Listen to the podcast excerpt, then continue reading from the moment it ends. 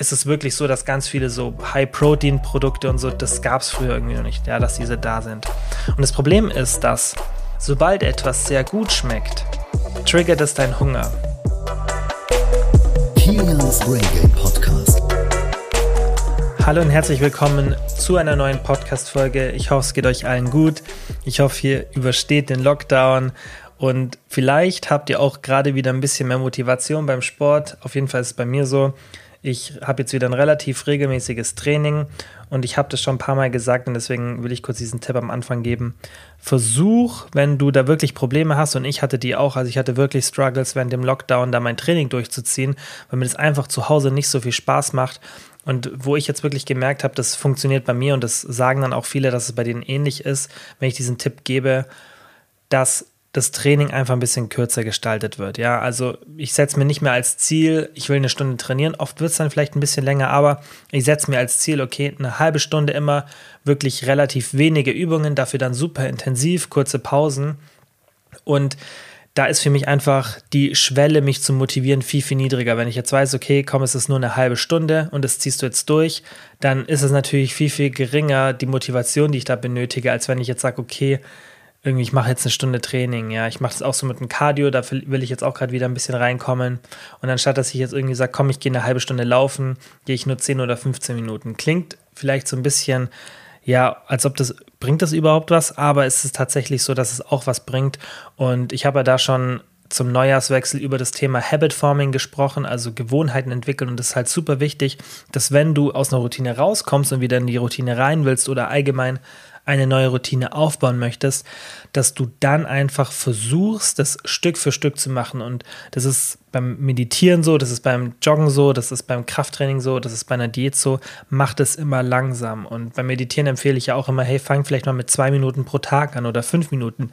Wenn du gleich sagst, hey, ich will jeden Tag eine halbe Stunde meditieren, ich verspreche dir, das wird nicht klappen, außer ja, du bist irgendwie einer von oder eine von tausend. Ja, das ist dann das na klar gibt es so Menschen, wo das dann klappen kann in diesem Szenario, ja, bei dieser einen Gewohnheit, aber in der Regel wirst du deine Gewohnheiten nicht durch so eine Taktik umsetzen können. Du musst es Stück für Stück machen und super ist es noch, wenn du eine Gewohnheit, die du neu entwickeln möchtest, mit irgendwas verknüpfst, was du schon machst, sodass es nur wie so eine Erinnerung ist. Ja, dass du zum Beispiel immer wenn du, keine Ahnung, du machst dein Bett und direkt danach meditierst du. Du versuchst es so wie so an etwas zu verknüpfen, dass du einfach wie so, ein, ähm, so einen kleinen Anker hast und dann machst du immer diese Gewohnheiten. Dann machst wirklich kurz und dann, wenn diese kurze Gewohnheit, weil das ist nicht schwer, was Kurzes zu machen, das ist, heißt, dass es relativ wahrscheinlich wird, dass du diese Gewohnheit entwickeln kannst. Und wenn sich dann diese Gewohnheit entwickelt hat, dann kannst du sie ausbauen. Und so würde ich es jetzt auch beim Sport machen. Wenn du zum Beispiel gerade komplett raus bist oder zum großen Teil, dann fang erst mal an mit irgendwie 15 Minuten Training und dann dreimal pro Woche. Und oder du kannst auch vielleicht ja jeden zweiten Tag irgendwie so machen und dann wenn sich das Ganze ein bisschen weiterentwickelt und du merkst, hey, das festigt sich jetzt, ich bin gerade in einem richtig guten Flow, ich habe eine Gewohnheit, dann kannst du mehr machen. Und so diesen Trick kannst du für alle Sachen anwenden. Da gibt es auch interessante Forschung von BJ Fogg. Und ähm, ja, das ist eben auch ein bisschen wissenschaftlich belegt. Dementsprechend finde ich es eine super Technik, um einfach Gewohnheiten zu entwickeln. So, und jetzt zum eigentlichen Thema. Ich wollte eigentlich heute eine Folge rausbringen über Diät-Hacks, aber da muss ich noch ein bisschen recherchieren. Ich muss mir noch mal ein paar Studien anschauen, weil ich das schön für euch zusammenfassen will. So ein paar Special-Hacks sozusagen, nicht so Standard-Diät-Sachen, die man oft hört, sondern wirklich so Special-Sachen, wo man sich dann denkt, wow, cool. Das sind ähm, viele Sachen, die so ein bisschen mit unserem Essverhalten zu tun haben, ja, zum Beispiel so Tellergröße etc. Da wird eine richtig, richtig coole Folge kommen, aber ich bin noch nicht ganz fertig. Ich bin so bei 60, 70 Prozent. Und für manche solche Folgen muss ich halt wirklich echt lange recherchieren. Das ist ja logisch, weil ich mir die Studien anschauen muss, muss ich jetzt erstmal zusammensuchen. Und ich habe es einfach nicht geschafft bis heute, aber ich wollte unbedingt die Folge rausbringen, weil wisst ihr ja, jeden Donnerstag kommt auf jeden Fall eine Folge.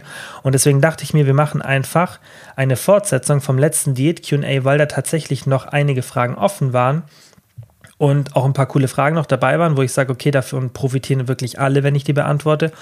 Und deshalb würde ich sagen, wir machen einfach das QA heute. Nächste Woche ist dann ein Gast wieder im Podcast. Ähm, Sage ich aber noch nicht, wer das ist. Wird aber auch eine sehr coole Folge. Und dann die Woche drauf kommt diese Diet Hacks Folge, ja. Oder vielleicht kommt die auch schon zwischendrin. Aber das seht ihr dann. Auf jeden Fall würde ich sagen, wir fangen jetzt an mit dem QA und direkt mit der ersten Frage von der Anna. Halli, hallo, hältst du Kreatin für Frauen für sinnvoll? Vor- und Nachteile? Und bei Kreatin ist immer noch so ein bisschen der Mythos da, dass das negativ ist, weil man Wasser einlagert und das, man sieht dann irgendwie aufgeschwemmt aus oder sonstiges. Und ich kann euch da beruhigen, nein, das passiert nicht. Das Einzige, was passiert, ist, dass du mehr Wasser in der Muskelzelle einlagerst, aber das ist ja ein positiver Effekt, weil das wirkt sich nicht auf dein Erscheinungsbild, also auf das, auf deinen ähm, Körperfettanteil sozusagen oder auf dieses, ja, wie schlank oder wie lean du jetzt aussiehst oder wie straff du aussiehst. Das wirkt sich nicht negativ aus. Im Gegenteil, es wirkt sich positiv aus, denn eine größere Muskelmasse wirkt immer straffer. Und das ist auch immer ein Tipp von mir, wenn man sagt, hey, ich will straffer aussehen, dann ist eine Diät der eine Weg, aber gleichzeitig Muskeln aufbauen oder zumindest die Muskeln, die man hat, erhalten, ist genauso wichtig oder fast genauso wichtig wie eine Diät. Klar, eine Diät ist immer Nummer eins, wenn man ein bisschen straffer aussehen will, ist ja logisch, dass man dann das Fett wegbekommt, aber die Muskelmasse ist auch relevant, weil die einfach dazu, dafür sorgt, dass es alles wie so ein bisschen gestrafft wird. Logisch, die Haut kriegt ja einen Druck dann sozusagen von unten und ähm, das sieht dann einfach ganz anders aus. Und vielleicht kennt ihr jetzt nicht diese Bilder von den Bodybuildern, aber Bodybuildern der Offseason, also wenn die nicht ihre Contests haben, dann nehmen die meistens zu, weil die sich einfach erholen. Die gehen auch ein bisschen so von den Hormonen, die sie da zusätzlich nehmen, ein bisschen runter und dann nehmen die oft zu. Aber Meistens sehen die gar nicht so aus, als würden sie jetzt extrem einen hohen Körperfettanteil haben, obwohl sie das haben, weil die eben so extrem viel Muskelmasse haben, dass die dann wie so ein bisschen spannt, also die Haut spannt und dadurch haben die diesen Effekt. Also das finde ich immer super interessant und ähm, da kann man auch ganz deutlich sehen, dass eben mehr Muskelmasse und das gibt es ja auch an vielen anderen Beispielen, ähm, ja, dass einfach mehr Muskelmasse zu, einer, zu einem strafferen Erscheinungsbild beiträgt. Und Kreatin führt halt dazu, dass besonders wenn man es beginnt zu nehmen, sich die Muskelmasse auf jeden Fall erhöht. Es gibt ein paar Non-Responder, das heißt Leute, die nicht darauf reagieren, aber das kann man ja einfach mal probieren, einfach mal Kreatin nehmen. Drei Gramm ungefähr würde ich machen pro Tag, drei bis fünf Gramm, je nachdem, wenn du so eher bei so 50, 60 Kilo bist, dann mach eher drei Gramm. Wenn du ein bisschen mehr bist, so 70, 80 Kilo, dann geh eher auf diese fünf Gramm und dann irgendwie, ja, drei, vier, fünf Mal pro Woche. Mehr braucht man gar nicht. Ich würde auch keine Ladephase machen, weil das einfach alles, finde ich, immer zu kompliziert ist. Ganz simpel, drei Gramm oder drei bis fünf Gramm, drei bis fünf Mal pro Woche und dann ganz simples Kreatinmonohydrat. Da gibt es sehr, sehr gute am Markt, günstige auch. Am besten auch, man nimmt es von Creapur. Das ist mit einer sehr, sehr hohen Qualität, aber ich bin mir sicher, dass es auch viele andere mit einer guten Qualität gibt. Und ja, dann kannst du nichts falsch machen, es wird nichts Negatives passieren, du lagerst kein Wasser unter der Haut ein. Manche Leute haben ein bisschen Verdauungsprobleme am Anfang, aber das ist auch nicht bei jedem so und da würde ich dir empfehlen, fang einfach langsam an und lass diese Ladephase weg, weil diese Ladephase halt bei vielen dazu führt und deswegen einfach easy 3 Gramm. Wenn das zu viel ist, machst am Anfang eineinhalb Gramm in der Früh, eineinhalb Gramm am Abend, irgendwie so wenn du da merkst, dass es vom Magen nicht geht. Und wenn es gar nicht geht, dann lass es weg, es ist kein Weltuntergang. Aber Kreatin macht auf jeden Fall Sinn, auch für Frauen, weil Frauen sollten ja auch Muskelmasse aufbauen. Klar, nicht so, wenn du jetzt sagst, hey, ich will jetzt nicht maskulin aussehen, aber es macht auch für Frauen Sinn, eine bestimmte oder ja, ein, ähm, einen bestimmten Anteil an Muskelmasse zu haben, weil es einfach sehr, sehr positiv nicht nur für die Gesundheit ist, sondern eben auch fürs Erscheinungsbild. Und man hat da oft zu sehr Angst vor Muskelaufbau, ähm, obwohl man eigentlich gar keine Angst haben muss. So, dann die nächste Frage. Die ist auch ein bisschen auf Muskelaufbau bezogen oder ziemlich auf Muskelaufbau, was jetzt nicht so zur Diät passt, aber ich möchte auch ein bisschen was dann zum Thema Cardio in der Diät sagen. Und zwar fragt die Lena, ab wie viel Cardio ist Muskelaufbau quasi un unmöglich? Und das ist wahnsinnig schwer zu beantworten, weil du musst ja mal überlegen, das Cardio, das du verträgst, orientiert sich auch ein bisschen daran, wie du, was also allgemein, was für ein Workload du hast, heißt wie viel Sport du allgemein machst und wie viel Sport du allgemein verträgst.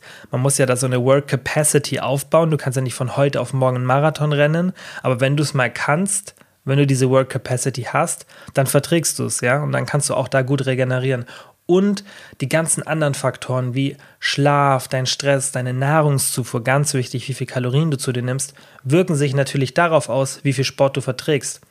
Und beim Thema Muskelaufbau, da würde ich sagen, okay, man kann dann schon relativ viel Cardio machen, weil man isst ja auch mehr. Da muss man natürlich darauf achten, okay, und das trifft jetzt auch auf das Szenario Diät zu, wie kriege ich Krafttraining und Cardio irgendwie zusammen? Ja, es kann ja auch sein, du machst jetzt gar kein Krafttraining dann ist es natürlich nicht so relevant. Wenn du wirklich nur Cardio machst, dann musst du natürlich auch schauen, wie du es mit anderen Sportarten vereinst. Aber ich würde immer empfehlen, dass Cardio so ein bisschen nach hinten rutscht, weil, also von der Priorität, wenn du zum Beispiel Krafttraining machst oder auch eine andere Sportart, dann mach das zuerst und danach das Cardio oder an einem separaten Tag. Aber immer zuerst die andere Sportart. Außer Cardio, wenn du zum Beispiel irgendwie laufen gehst oder so und das deine Hauptsportart ist, hat eine hohe Priorität, dann natürlich machst davor. Aber ansonsten würde ich es immer danach machen, weil wenn man jetzt sich Cardio und Krafttraining anschaut, dann verträgt Cardio ist viel, viel besser, wenn du davor Krafttraining machst, als andersherum. Das heißt, dein Cardio-Training wird nicht von der Leistung extrem negativ durchs Krafttraining beeinflusst, aber dein Krafttraining wird sehr negativ durch das Cardio beeinflusst. Ich denke,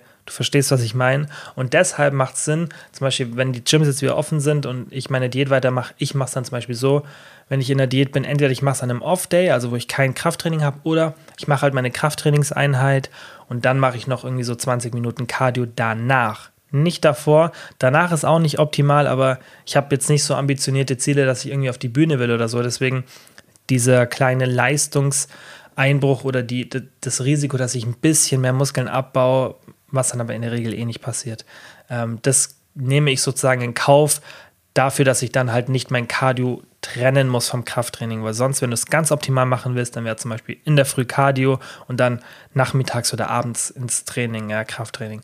Aber das finde ich immer zu übertrieben, weil bei mir ist dann wichtig, dass mein Alltag funktioniert, dass ich nicht mir so viel Zeit durch den Sport wegnehme. Und ich denke, das geht euch auch so oder den meisten von euch so, außer du sagst, hey, zweimal Sport pro Woche oder pro Tag, besser gesagt. Ähm, das gibt mir irgendwie was, dadurch kann ich ein bisschen besser abschalten. Klar, dann mach's, aber du solltest dich wegen solchen Kleinigkeiten da nicht aufhalten und es unnötig kompliziert machen. Deswegen würde ich sagen, mach's mit dem Cardio einfach nicht zu krass. Und jetzt nochmal so dazu, wie viel Cardio man in der Diät machen sollte weil ich wollte auch noch kurz eben das Cardio- und Diät-Thema ansprechen. Es gibt ja immer zwei Arten von Cardio, also entweder du machst wirklich Low Intensity Steady State, also LIS Cardio, oder, also das ist ganz, ja, einfach bei einem niedrigen Puls, ganz entspanntes Cardio, das ist super für die Regeneration, ist auch so das, was ich in der Diät am sinnvollsten finde. Früher hat man dann auch oft noch MIS, also Medium ähm, Cardio genommen, ja, dass du einfach dieses LIS hast, das ähm, Low Intensity oder Medium Intensity Cardio. Aber mittlerweile ja empfehle ich eigentlich nur noch LIS, weil dieses Medium Intensity, das ist dann schon bei den meisten von der Intensität zu hoch. Und deswegen finde ich halt LIS Cardio ganz sinnvoll. Da machst du irgendwie einen Puls von 140 bis 150 oder sogar ein bisschen niedriger, 120 bis 150. Und das machst du dann irgendwie für eine halbe bis eine Stunde. Und dann gibt es noch das HIT-Training. Und ich denke, jeder kennt von euch ganz normales HIT-Intervalltraining. High-Intensity Interval Training heißt es. Und das hat halt so einen bestimmten Nachbrenneffekt. Epoch nennt man das. Das heißt, du verbrennst auch nach der Aktivität noch Kalorien, weshalb das auch super effektiv ist, weil du verbrennst während dem Hit nicht so viel Kalorien, aber danach eben durch diesen Nachbrenneffekt. Und Hit hat viele super Vorteile. Ich finde immer, wenn man es optimal machen will, Cardio und Hit kombinieren in der Diät, aber ich finde immer das Wichtigste, man sollte das machen, was einem Spaß macht. Und mir zum Beispiel macht Hit im Fitnessstudio keinen Spaß. Mir macht zum Beispiel draußen Sprinten Spaß, aber jetzt, wenn ich es im Fitnessstudio mache, dann mache ich nur normales Cardio. Da habe ich keine Lust, Hit zu machen und deswegen mache ich es auch nicht, auch wenn es vielleicht noch ein paar Vorteile hätte. Also das zum Thema Cardio und zu zum Thema, wie viel Cardio es kommt halt immer darauf an, wie du deine Nahrungszufuhr einschränkst. Ja, wenn du jetzt sagst, hey, ich will relativ viel noch essen, dann musst du natürlich viel Cardio machen, um in dein Defizit zu kommen. Aber ich finde immer am sinnvollsten, wenn du einfach ein moderates Kaloriendefizit hast und zusätzlich versuchst einfach am Anfang so ein bis zwei Kardioeinheiten pro Woche einzubauen. Das sollte man schon in den Wochen vor der Diät machen, ein, zwei Wochen vor der Diät, damit dein Körper die Fettverbrennungsfähigkeit einfach ein bisschen optimiert. Und deswegen macht es Sinn, am Anfang schon mal ein bisschen Cardio zu machen und auch während der Diät, dass dein Körper einfach die Fettverbrennung ein bisschen effektiver drauf hat sozusagen. Und wenn du dann so im Laufe der Diät merkst, hey, irgendwie läuft es jetzt nicht mehr so gut und ich habe jetzt auch schon Diet Break gemacht, aber ja, es funktioniert trotzdem nicht, verliere gerade kein Gewicht, dann ist halt super, wenn man noch nicht so viel Cardio macht und dann noch einen drauflegen kann sozusagen. Aber wenn du jetzt sofort mit vier Einheiten startest und irgendwann dann dein Körper, also dein Stoffwechsel sich so ein bisschen anpasst, dann hast du halt nicht, so, nicht mehr so viel Spielraum. Und deshalb würde ich dir empfehlen, mach am Anfang nicht so viel Cardio und dann mit der Zeit nimm das dazu. Also starte vielleicht mit ein bis zwei Einheiten Cardio, so ganz normale Low-Intensity Steady-State-Einheiten, zwei a 30 Minuten. Und dann so mit der Zeit machst du irgendwann eine dritte dazu dann machst du aus diesen drei Einheiten, die jeweils 30 Minuten waren, kannst du vielleicht drei Einheiten A 45 Minuten machen. Oder du machst sofort so, dass du sagst, hey, ich habe zwei Einheiten A eine halbe Stunde, jetzt mache ich zwei Einheiten A einer Stunde. Das kannst du machen, wie du willst. Also einfach so ein bisschen rantasten und es nicht zu heftig machen. Ja, nicht von zwei auf fünf Einheiten springen. Und dann, wenn du irgendwann merkst, hey, jetzt bin ich bei fünf Einheiten, dann muss man sich halt die Frage stellen, okay, wenn ich jetzt noch mehr mache, bringt das was? Und da sage ich auch, also wenn man irgendwann so bei vier, fünf Kardioeinheiten ist, dann, boah, dann geht man schon vom Körperfettanteil, sollte man schon so niedrig sein, dass man dann langsam auch sagt, hey, jetzt reicht's. Also normalerweise sollte man nicht so viel Cardio machen. Dann kann es natürlich auch sein, wenn du so viel Cardio machst und dein Gewicht nicht verlierst, dass du einfach eine zu hohe Nahrungszufuhr hast. Und auch ein super wichtiger Punkt, wenn wir Cardio machen, besonders leider bei Frauen, dann passt sich unsere Alltagsaktivität an. Das heißt, wenn du zum Beispiel 500 Kalorien in der Diät durch Cardio verbrennst, dann wird deine Alltagsaktivität vielleicht um 200 oder 300 Kalorien sinken. Das heißt, du hast nur noch effektiv 200 Kalorien gemacht. Also Kalorien mehr verbrannt. Und das ist halt leider so in der Diät, weil in der Diät achtet der Körper auf jeden Fall darauf, dass unser Aktivitätslevel nicht zu hoch ist und wir nicht zu viele Kalorien verbrauchen. Und wenn du jetzt natürlich Cardio machst, dann schaut der Körper, dass das irgendwo anders kompensiert. Und der hat zwei Möglichkeiten. Entweder, oder nicht, der hat zwei Möglichkeiten, er nutzt diese zwei Möglichkeiten. Er macht dir mehr Hunger sozusagen. Ja, das heißt, wenn du ein Defizit hast, dann schaut der Körper, okay, wie kriege ich das Defizit wieder weg? Er sendet mehr Hungersignale an dich. Aber wir gehen jetzt mal davon aus, du kontrollierst deine Ernährung. Und dann muss er das irgendwie anders machen und dann wird er deine spontanen Aktivitäten nach unten anpassen. Das heißt, du bewegst dich tagsüber viel, viel weniger und das sind schon so ganz kleine Sachen. Ohne das wirklich zu merken, parkst du am Supermarkt viel, viel näher als weiter weg. Oder du nimmst irgendwo den Aufzug statt die Treppen, diese Standardsachen, das kennst du ja, darüber haben wir ja schon ein paar Mal gesprochen. Einfach diese ganz kleinen Alltagsaktivitäten, die du machst, einfach aufs, aufgrund deiner Lethargie. Du bist einfach müde, bist so ein bisschen kaputt und das ist ein Zeichen vom Körper einfach, der will dich einfach so ein bisschen runterschrauben. Ja, der merkt, okay, da ist nicht genug Energie da und dann wirst du einfach so ein bisschen lethargischer. Und deshalb macht es auch gar nicht so viel Sinn, extrem viel Cardio zu machen, sondern es macht eher Sinn, ganz normal Cardio zu machen, das einfach so ein bisschen einzubauen, darauf zu achten, dass du einfach im Alltag aktiv bist und ganz wichtig, die Nahrungszufuhr einfach zu kontrollieren, weil wenn du nur Cardio machst und deine Ernährung gar nicht kontrollierst, dann wirst du am Anfang auf jeden Fall Ge Gewicht verlieren, aber mit der Zeit wird es nicht mehr funktionieren. Das ist genau aus diesem Effekt, ja, weil der Körper einfach die Aktivität nach unten anpasst und den Hunger erhöht. Und deshalb muss man immer auf die Ernährung achten in der Diät und Cardio ist nur so ein on top, finde ich. Ja, das ist einfach nochmal eine Möglichkeit, den Kalorienverbrauch zu erhöhen. Und auch dieses Beispiel jetzt von vorhin mit diesen, wenn man 500 Kalorien verbraucht, dann passt der Körper 200 Kalorien in Form von spontanen Aktivitäten an. Das war nur ein Beispiel. Das ist jetzt nicht per se so bei dir, das ist auch genetisch wieder unterschiedlich und das kommt dann darauf an, wie weit du in der Diät schon fortgeschritten bist. Eben alle Faktoren. Aber es kann auf jeden Fall passieren und deshalb ist mehr Cardio nicht immer gleich besser, weil wenn du jetzt jeden Tag Cardio machst, und dafür dann deine Alltagsaktivität an jedem Tag so gering ist, dass es sich eigentlich fast gar nicht lohnt mehr, das Cardio zu machen, dann ist es halt irgendwie verschwendete Zeit. Und ich denke, du verstehst, was ich meine. Und da würde ich dann lieber die Zeit nutzen und sagen, okay, anstatt dass ich jetzt noch mal eine halbe Stunde Cardio mache, mache ich jetzt irgendwie nicht jeden Tag, sondern einfach nur dreimal pro Woche. Und dann merke ich auch, okay, ich bin nicht so lethargisch allgemein. Und da muss man einfach so den Sweet Spot für, für sich finden. Aber ich würde dir empfehlen, start mit ein bis zwei Cardio-Einheiten. Das gilt auch für Hit, also ist egal, ob das jetzt Hit-Einheiten sind oder Low-Intensity Steady-State-Einheiten, also diese ganz normalen, ja zum Beispiel irgendwie 30 Minuten auf dem Crosstrainer. Mach ein, zwei Einheiten, mit der Zeit machst du dann die dritte, so wie ich es vorhin erklärt habe. Und nochmal kurz zum ganz simplen Hit-Protokoll.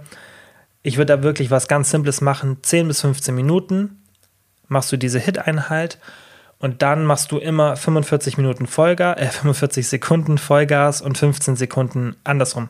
sorry, 15 Sekunden Vollgas, 45 Sekunden Entspannung, okay? Also nicht diese 45 Sekunden Vollgas-Nummern, weil du kannst gar nicht so lange intensiv ähm, Vollgas geben, außer du bist wirklich Hochleistungssportler, ja. Also das ist wirklich schwierig, so eine hohe Intensität, wie es beim Hit erforderlich ist, über einen längeren Zeitraum als 15 oder 30 Sekunden zu halten. Natürlich, wenn du das schon ewig machst, dann wirst du das wahrscheinlich schon wissen, dass es bei dir klappt. Aber in der Regel, wenn du jetzt vielleicht auch anfängst, in der Diät sowas zu machen oder dir mal überlegst, es zu machen, mach 15 Sekunden intensiv, 45 Sekunden Pause. 15 Sekunden, 15 Sekunden intensiv, 45 Sekunden Pause. Und das ziehst du dann halt 10 oder 15 Mal durch. Und das war es dann für die Hit-Einheit. Und da eben auch ja, ein bis zwei machen. Das heißt, insgesamt zum, zu Beginn der Diät könntest du sagen, okay, ich mache jetzt erstmal eine Cardio-Einheit, 30 Minuten, also so eine lange, und dann mache ich eine Hit-Einheit. Und dann irgendwann machst du eine zweite Hit-Einheit und dann machst du eine zweite Cardio-Einheit, so dass du halt am Anfang da ein bisschen langsam reinkommst. So. Lange Rede zum Cardio, aber ich finde es super wichtig, das Thema, besonders in der Diät, dass man eben das Cardio richtig benutzt und ähm, ja, sich da nicht übernimmt. Dann die nächste Frage, die fand ich eigentlich auch ganz interessant. Und zwar, wie viel gibst du pro Woche im Supermarkt aus? Und deswegen wollte ich das auch beantworten, weil das jetzt auch was mit dem Thema Diät zu tun hat. Und das merke ich auf jeden Fall immer, wenn ich Diät mache. Obwohl ich weniger esse, gebe ich mehr aus. Und das kennen ganz viele. Und das liegt oft daran, dass man sich halt diese ganzen Diätprodukte kauft. Und da gibt es echt gute mittlerweile, aber die sind halt meistens echt richtig teuer. Und ich würde sagen, dass ich jetzt so pro Woche bisschen mehr als 50 Euro ausgebe. Wenn es jetzt nur für mich alleine ist, ja. Ich mache es immer mit meiner Freundin, kaufe ich es zusammen, deswegen wir machen dann immer, jeder zahlt einen Einkauf sozusagen, so machen wir es aktuell.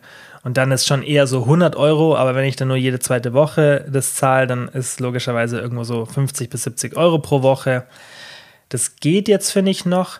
Ähm, aber ich denke, da muss man auch so ein bisschen aufpassen, allgemein, dass man in der Diät nicht nur auf diese Produkte zurückgreift. Das hat jetzt vielleicht auch nichts mit dem Finanziellen zu tun, weil man kann sich da selber entscheiden, ob, ob einem das Geld das wert ist. Aber ihr müsst wirklich darauf achten, dass ihr in der Diät trotzdem noch ausgewogen esst. Und oft sind diese Produkte, die einem dann die Diät erleichtern, zum Beispiel, keine Ahnung, irgendwie so ein Protein, Milchreis oder irgendwelche anderen Sachen, die sind zwar super, aber man muss da wirklich aufpassen, dass man dann, finde ich, nicht zu viele verarbeitete Produkte isst, weil dann ist, sind da wieder irgendwelche ähm, salzigen Sachen mit drin, was dann viele wieder im Wassergewicht merken. Oder es sind ähm, Karagene drin, was jetzt auch nicht so gesund vermutlich ist für die Gesundheit, weiß man jetzt noch nicht so ganz. Oder man lässt dann eben diese ganzen unverarbeiteten Sachen eben dadurch weg und isst nicht mehr so viel davon. Und das ist dann halt für die allgemeine Gesundheit nicht so super. Plus, eine Sache, auf die man wirklich achten muss, ist die Genießbarkeit. Und das Problem ist, dass diese ganzen Diätlebensmittel, das ist ein schwieriges Thema und da muss ich mal eine separate Folge drüber machen und darüber muss ich selber auch noch mal ein bisschen recherchieren und noch intensiver nachdenken. Aber das Problem, was ich hauptsächlich sehe, weil das ist erst ein Gedanke, den ich jetzt seit ein paar Monaten habe, weil dieses Diätlebensmittel-Thema jetzt erst, finde ich, so richtig in Deutschland am Boomen ist, in den USA schon seit ein paar Jahren, aber ich finde, bei uns habe ich erst so das Gefühl, nach so, seit so einem Jahr, vielleicht zwei Jahren, ist es wirklich so, dass ganz viele so High-Protein-Produkte und so, das gab es früher irgendwie noch nicht, ja, dass diese da sind.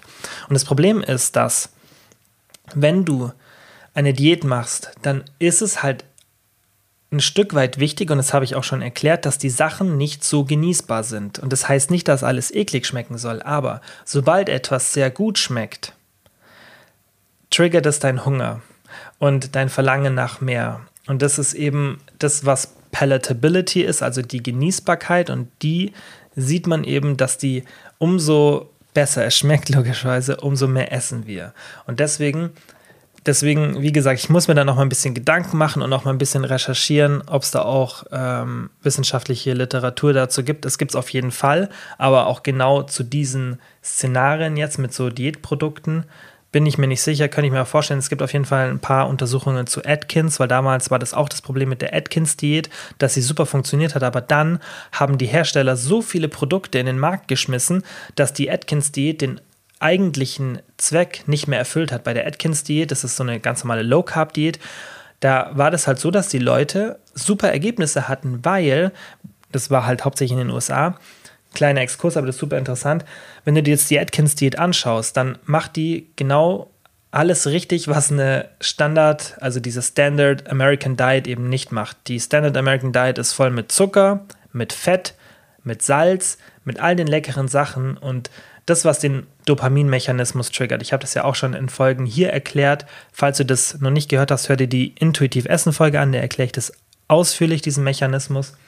Und dieser Mechanismus führt eben dazu, dass du immer mehr davon willst und dass zum Beispiel Chips so extrem gut schmecken und das uns auch nicht wirklich satt macht.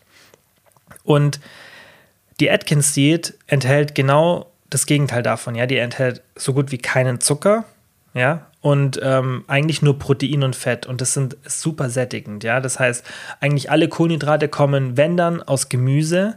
Oder ja, man isst so gut wie gar keine Kohlenhydrate.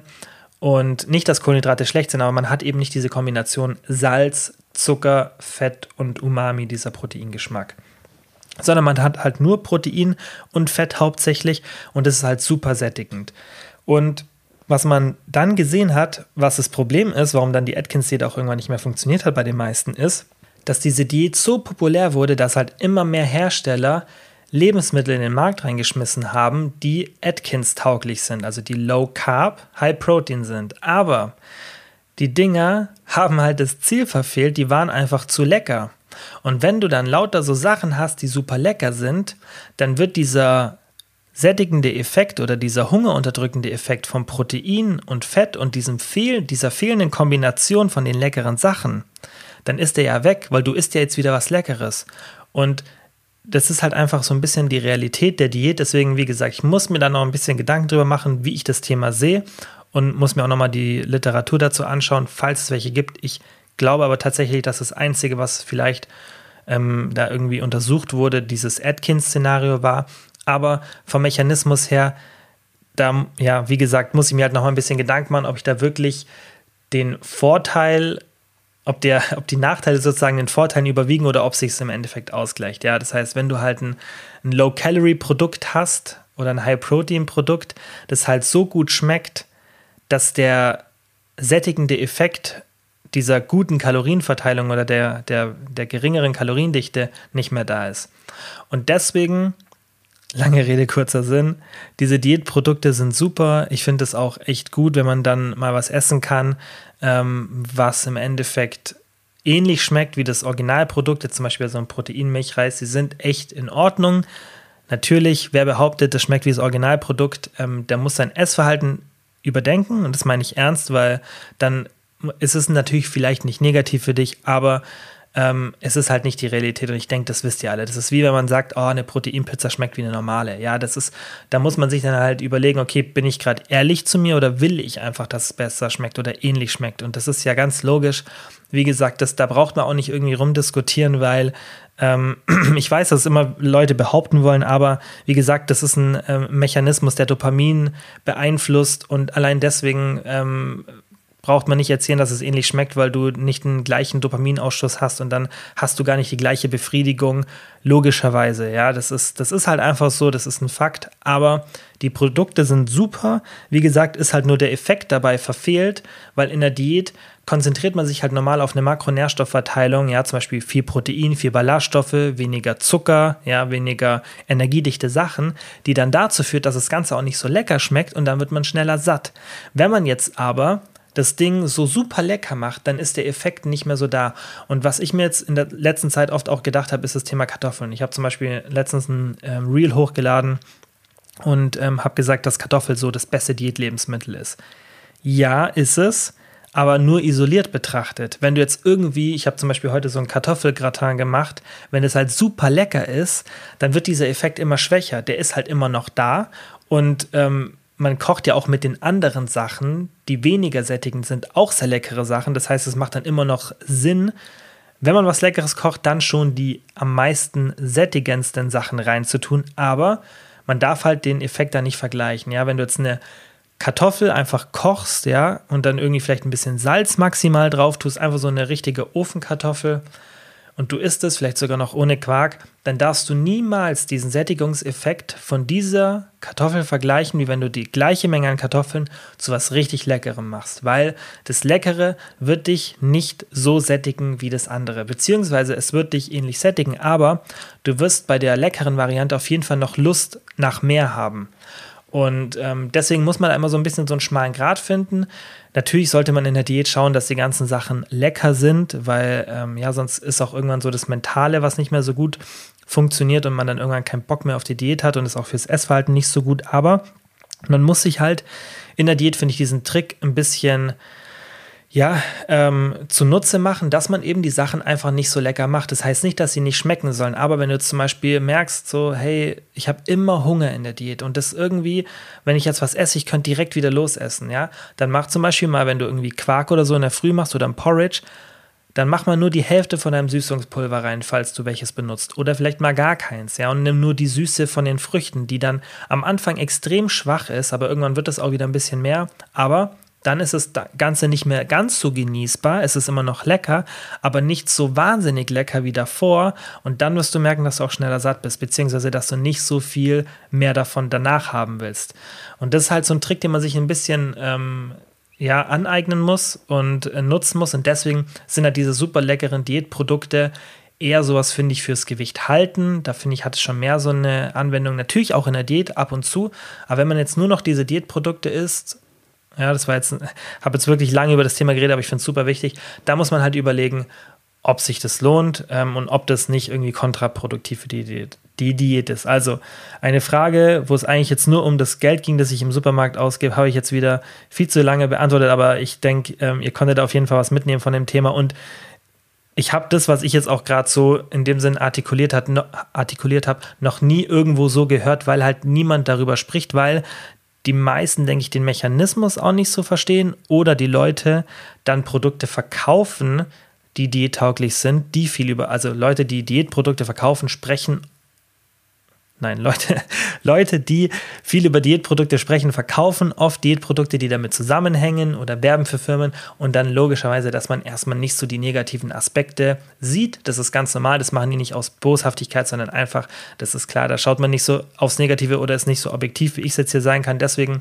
denke ich, dass es trotzdem interessant war für euch, den Aspekt mal zu sehen, dass eben nur Diätprodukte nicht so ähm, sinnvoll sind, weil die einfach am Effekt vorbeiziehen und dann kann man sich das Geld sparen, weil die eben sauteuer sind. Ja, nicht, dass man irgendwie dadurch einen negativeren Effekt hat, aber ich denke, ihr wisst jetzt, was ich meine. Du gibst halt einfach sau viel Geld dafür aus, aber du hast dann den Benefit nicht, den du davon wolltest. Und wenn die Produkte gleich teuer wären, dann würde ich sagen, okay, go for it. Aber sind sie eben nicht. Ja, die kosten ja meistens 30, 40, 50 Prozent mehr, wenn es reicht. Ja. So, dann nächste Frage. Ich glaube, wir machen jetzt noch ein bis zwei. Genau, hier zwei, zwei, die sind noch richtig gut. Die machen wir auf jeden Fall. Ähm, die erste Frage von der ähm, Anna war: Ist zu viel Protein schlecht für die Niere? Nein, ich weiß nicht, wieso dieser Mythos immer noch so rumkursiert. Und das ist ja auch sowas, wo man immer Leute belächelt, also Leute aus dem Mainstream belächeln uns ja immer dafür, wenn wir irgendwie Proteinshakes trinken und so, ja, das ist doch ungesund und so. Das, den Spruch hast du sicherlich schon mal gehört. Und das liegt halt daran, dass die Leute da gar nicht wissen, was es eigentlich ist. Und das Protein nicht irgendwie was mit Anabolika oder so zu tun hat, weil das wird, denke ich, oft noch, da habe ich auch mit Luki letztens drüber gesprochen, das wird auch oft noch so ein bisschen damit assoziiert. Ja, man kennt ja früher gerade die ältere Generation, das eher von diesen Bodybuilding-Magazinen und von so Hardcore-Leuten, dass sie dann Proteinshakes trinken. Aber im Endeffekt ist Proteinpulver einfach nur ein Trockenprodukt für mich, ja, das einfach ähm, ein Molkeprodukt oder sei es jetzt auch ein veganes, wo man einfach die Flüssigkeit entzieht. Ja, und das war's. Und das ist ein Nahrungsmittel, das ist nicht ungesund, da ist nichts beigesetzt.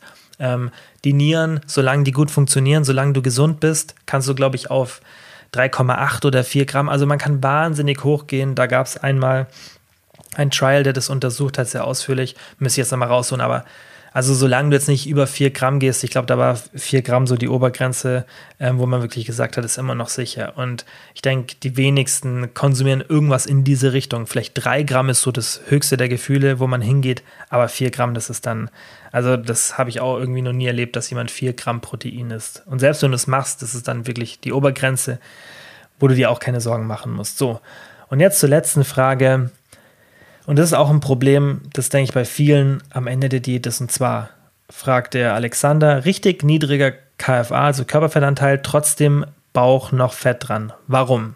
Und das nennt man Stubborn Fat. Ja, also dieses Stubborn Fat ist so das, was sich so ganz hartnäckig am Schluss noch hält. Und es gibt spezielle Protokolle, um das loszuwerden. Es gibt zum Beispiel auch von Lion McDonald die UD2, also Ultimate Diet 2. Der hat das. Ähm, der hat es dafür ein bisschen geschrieben und dann gibt es noch Stubborn Fat Protocol. Also es gibt tatsächlich auch wirklich gute Protokolle dafür, aber die Frage ist halt, für wen ist es? Und das ist halt meistens für wirklich Leute gedacht, die irgendwie auf die Bühne wollen oder irgendwie das beruflich machen, Fotoshootings haben.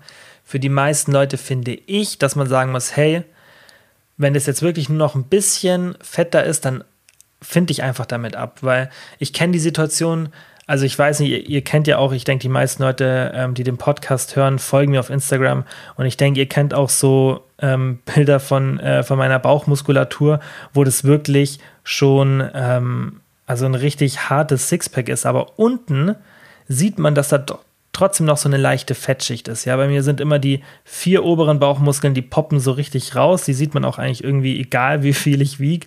Da habe ich echt Glück. Aber die unteren, da habe ich wirklich fast noch nie geschafft, dass man die so richtig sieht. Und das ist einfach, weil ich halt auch genetisch an dieser Stelle einfach so das letzte Fett habe. Und ich habe wirklich schon harte Diäten gemacht. Diäten, wo ich jetzt im Nachhinein sage, hey, das war viel zu krass und ähm, das war eigentlich nicht notwendig. Aber ihr könnt ja mal jetzt auch die Bilder so ein bisschen bei mir anschauen. Das, ich habe, glaube ich, vor irgendwie zwei Wochen oder so, da könnt ihr mal das Bild anschauen. Da sieht man ganz gut meine Bauchmuskeln und da war ich wirklich schon sehr lean. Aber man sieht trotzdem, dass unten noch Bauchfett da ist. Ja, dass diese letzten zwei Abs, die letzten zwei Bauchmuskeln nicht wirklich rauskommen. Und das ist jetzt halt wirklich Meckern auf hohem Niveau. Und wenn du auch so eine Situation hast, ja, ähm, oder vielleicht auch an den Beinen noch ein bisschen Fett hast, was bei Frauen öfter der Fall ist am Schluss, dann finde ich damit ab, weil glaubst mir, das ist so schwierig, diesen letzten, dieses stubborn Fett loszubekommen. Und ich habe wirklich schon hardcore dann Diät gemacht und dann irgendwann war auch da das Fett fast weg, aber selbst dann habe ich da wieder gedacht, ja, ein bisschen ist schon noch da und man muss erst die Haut da wegziehen, aber glaubst mir, das ist so schwierig und nicht, dass es nicht möglich wäre und ich hatte es dann in der Situation auch geschafft, aber irgendwann habe ich dann auch zum Glück erkannt, hey, wieso eigentlich, was bringt das jetzt noch? Und das sehe ich jetzt halt auch so. Also wenn ich Diät mache, dann gehe ich maximal so, wie ich jetzt auf diesem einen Bild, das ich vor zwei Wochen da gepostet habe, ähm, dass ich so lean bin, tiefer gehe ich nicht, weil was, was bringt mir das, dass ich dann da unten, wenn ich irgendwie, der einzige optische Effekt ist halt, wenn ich dann irgendwie vielleicht sitze und dann so mein Bauch krümme und das ist also das ist halt lächerlich. Da muss man sich dann fragen, hey, habe ich irgendwie noch ein gesundes Selbstbild? Und ähm, deshalb ist das, also das ist die erste Frage. Die zweite muss man sich dann natürlich stellen, okay, wo ist jetzt, ähm, also wo ist dein Schwellenwert sozusagen? Was ist jetzt für dich noch so das restliche Fett? Weil für mich ist da jetzt auf diesem Bild vielleicht das restliche Fett noch sichtbar. Andere würden vielleicht sagen, hä, da ist doch gar kein Fett mehr. Und deswegen, wenn du jetzt vielleicht wirklich noch ein bisschen Fett hast, dann ist es halt einfach so, dass dieses letzte Fett runtergeht, wenn du noch mehr Diät machst. Aber man muss sich halt die Frage stellen, macht es Sinn, da jetzt noch weiter Diät zu machen? Und ich finde in den meisten Fällen, das muss man halt immer dann individuell beurteilen, da bekommt man auch so ein bisschen so einen Diättunnelblick und ähm, da man sich auch so lange so schlank sieht oder so lean, also vom Körperfettanteil so niedrig, hat man dann gar kein normales Bild mehr und man hat auch ein ganz anderes Niveau. Wenn ich jetzt zum Beispiel diese Bilder sehe von mir, ähm, das ist ja logischerweise ein bisschen älteres Bild, ähm, dann würde ich jetzt sagen, oh mein, also würde ich sagen, oh krass, wie lean ich da bin, gerade am Bauch, ja, im Vergleich zu jetzt mit meinen Lockdown ähm, extra Kilos, dann würde ich sagen, okay, ähm, das ist jetzt schon krass lean, aber in der Zeit, als ich diese Form hatte, hätte ich gesagt, ja, so ein, zwei Kilo gehen schon noch runter. Und diese Frage muss man sich dann halt immer in der Diät ein bisschen stellen, so, hey, habe ich überhaupt noch einen normalen Blick für mich selbst oder bin ich so schon an diese Form gewöhnt, dass ich immer und immer und immer mehr will?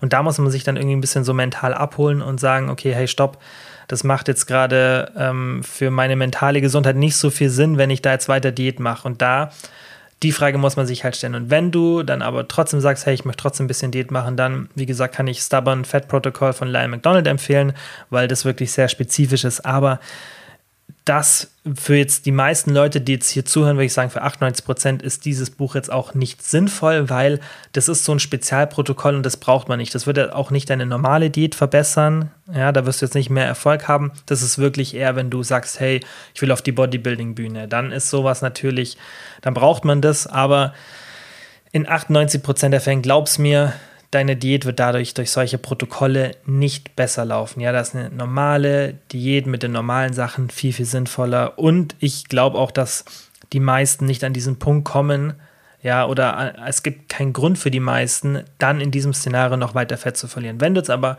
wie gesagt, einfach an bestimmten Körperteilen, bei Frauen ist es meistens an den Beinen, bei den Männern ist es eher um die Bauchregion, kann aber auch anders sein in manchen Szenarien.